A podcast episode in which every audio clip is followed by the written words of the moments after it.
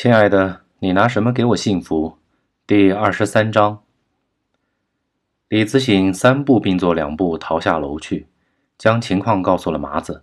麻子眉头紧皱道：“王二这小子看来是豁出去了，我们还是小心为妙。”想了想，又自言自语道：“海子这步棋还得接着走。”麻子正想着接下来该怎么办，手机响了起来，抬起来一看，是钱海明打来的。“明哥，如何？”“哎，别提了，老子今天倒霉到家了。”连三叔都摆了我一道，刚才差点被抓了。我这次是彻底完了。明哥别泄气，慢慢说。若思怎么样？嫂子没事儿，挺好的。我现在正在想办法解救成立。哎，麻子，若思的事情我就拜托你了啊！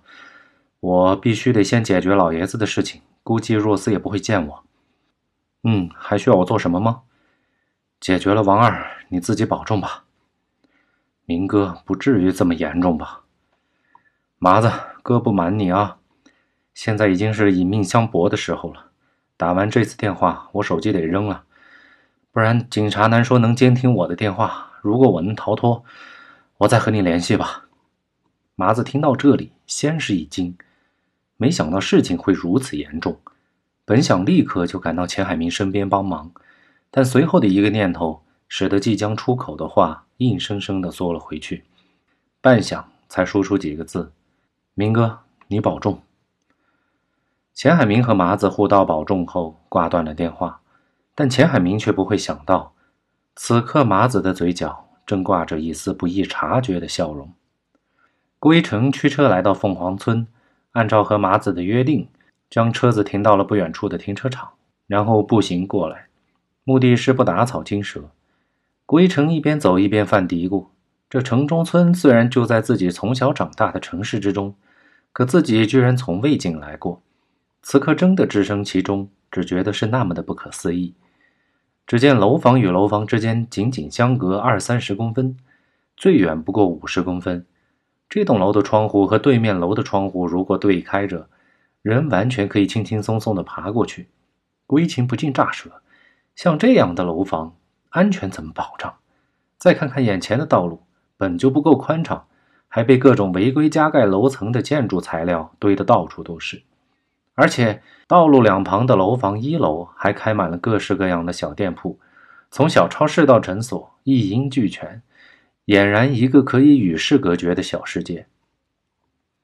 归城在这个钢筋水泥的世界中走着走着就没有了方向感，看哪儿都像麻子跟他说的地方。郭一成又找了一会儿，还是找不着北，终于决定还是打个电话问问麻子。喂，麻子吗？嗯，我到了，找不着你说的地方。你在什么位置？我也不知道啊，这儿看起来哪儿都是一个样子。旁边有没有什么明显的标志？你等等啊，我看看。郭一成东张西望了一会儿，说道：“我在一家冷饮小吃店旁，对面有家杂货铺。”麻子心里咯噔了一下，赶紧道。你往前一直走，我过来接你。郭一成挂断电话，照着麻子的指示往前走去。可他并不知道，当他站在冷饮店门口东张西望的时候，可把在店内的王若思吓了个半死。王若思赶紧站起身来，躲到一个小桌的背后，直到郭一成走了才敢出来。王若思心中纳闷：郭一成怎么会找到这个地方来？难道他和王二有什么关联吗？王若思心中想着，便赶紧付了钱。悄悄跟在郭一成的后面，一是想看看郭一成到底要干嘛，二是如果郭一成和王二是一伙的，那自己之前可是差点就着了道。此时应该赶紧通知麻子才对。王若思不敢走得太近，生怕郭一成发现了自己。突然一阵风从耳边掠过，王若思一惊，回头一看却没什么动静。再转过头来，只见四个人分别从不同的地方向郭一成靠拢。郭一成背后一人更是拿出一只麻袋，不由分说就往郭一成头上套去。剩下几个人赶紧上前帮忙，郭一成拼命挣扎，其中一人就用木棍狠狠地敲了郭一成几下，直到郭一成不动了才罢手。四个人套好郭一成，就迅速离开了。王若思看得呆立当场，半天才回过神来，只隐隐觉得刚才几个人有些眼熟，但隔得远了。城中村的小路又比较昏暗，愣是没有看清楚。他只是有一种感觉，那几个人应该是麻子的手下。王若思来到之前和麻子说话的地方，却没有看见人。王若思心急如焚，实在不清楚刚才到底发生了什么。掏出自己的手机，却因为没电，怎么也打不开。程丽的电话又被麻子拿走了。麻子当时只是扔下一句话，让自己等三个小时，不见麻子就跑。可现在自己该怎么办？王若思是一点主意也没有了。钱海明和麻子通完电话，心里悲凉悲凉的，只觉得人生如此，应该算是彻底失败了。先是王若思发现了自己的真实身份，后则是警察发现了自己的犯罪证据，现在铁定已经成了 A 级通缉犯。紧接着则是王二叛变，成立被曝，自己的行踪暴露，还带害师傅遭受了同样的待遇，被台湾的王四眼劫持。